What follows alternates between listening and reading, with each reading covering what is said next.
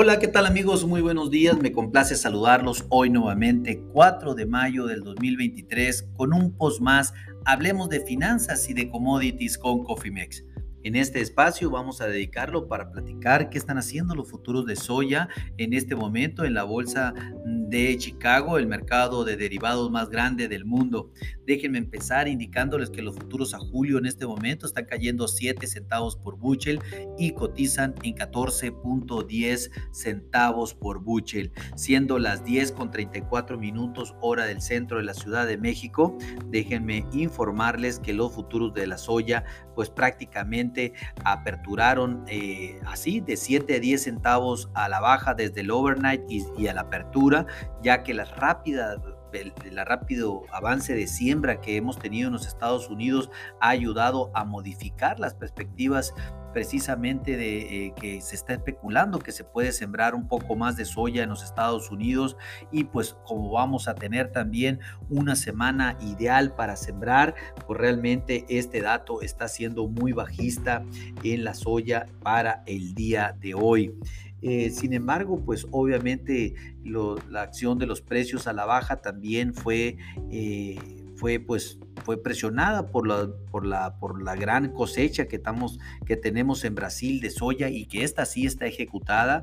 Hoy por hoy, pues eh, Brasil es el principal exportador de soya a nivel internacional y acaban de tener un mes excepcional en abril de exportaciones y pues obvio, estas exportaciones ya no las tiene Estados Unidos. Actualmente el spread entre entre Estados Unidos y, Brasil con diferencial de precios es mayor a los 70 centavos por bushel y pues obviamente este dato eh, tiene en contra los futuros en Chicago debido a que pues la competitividad de la soya americana pues está muy muy lejos de la brasileña. Y esto pues definitivamente es un es un, eh, eh, va a ser muy difícil que se quiten esto de encima. Estamos anticipando que los futuros de soya, sobre todo para los meses venideros, van a ser mucho más bajos que los de ahora y no solamente por la cantidad de siembra que se haga en Estados Unidos para este ciclo, sino que la cual está en, proceso, sino que pues obviamente por la gran cantidad de soya que tiene disponible Brasil para vender en este 2023. Vamos a ver qué sucede. Eh, eh, el, tema del trigo no le está ayudando en nada a la soya. Eh, realmente los futuros sí están cayendo fuertemente en la soya eh, y pues realmente no, no, no, hay manera de poder ayudar a la soya en el mediano y largo plazo por lo que acabamos de comentar.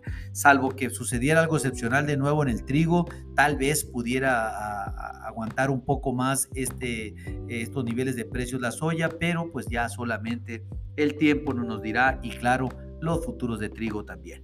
Por el lado técnico, los futuros de la soya a julio están teniendo dificultades para eh, definirse en esta semana, cotizando en un rango más o menos de 50 centavos por bushel. Los toros necesitan seguir defendiendo ese 14.02 centavos por bushel. Estamos prácticamente a 9 centavos de ese nivel para provocar un alivio mayor esto es que si nos mantenemos por encima del 1402, pues a niveles de julio, pues esto es bueno aún en el corto plazo para los toros. Si no lo consiguen, pues esa ventaja técnica eh, permanecerá a favor de los osos y seguramente nos iremos a los 13.85 centavos por buchel, que es el primer soporte técnico que te mantenemos para la soya. Ahorita, pues el pivot son los 14.02, estamos a 8 centavos de ahí y la primera resistencia se mantiene en 14.22 a 14.31 centavos por buchel, en donde actualmente estamos a 11 y a 21 centavos de este nivel. Vamos a ver, eh, aquí lo importante es que eh, una estrategia de administración de riesgos, protejan sus presupuestos. Si no cuentan con alguna, con gusto, pónganse en contacto con nosotros en info.cofimex.net o bien eh, por medio de este podcast y con gusto podemos desarrollar un traje a la medida. A nombre de todo el equipo de Cofimex y mío propio José Valenzuela, le doy las gracias por su atención y les recuerdo que lo peor es no hacer nada. Pasen un hermoso día. Hasta luego.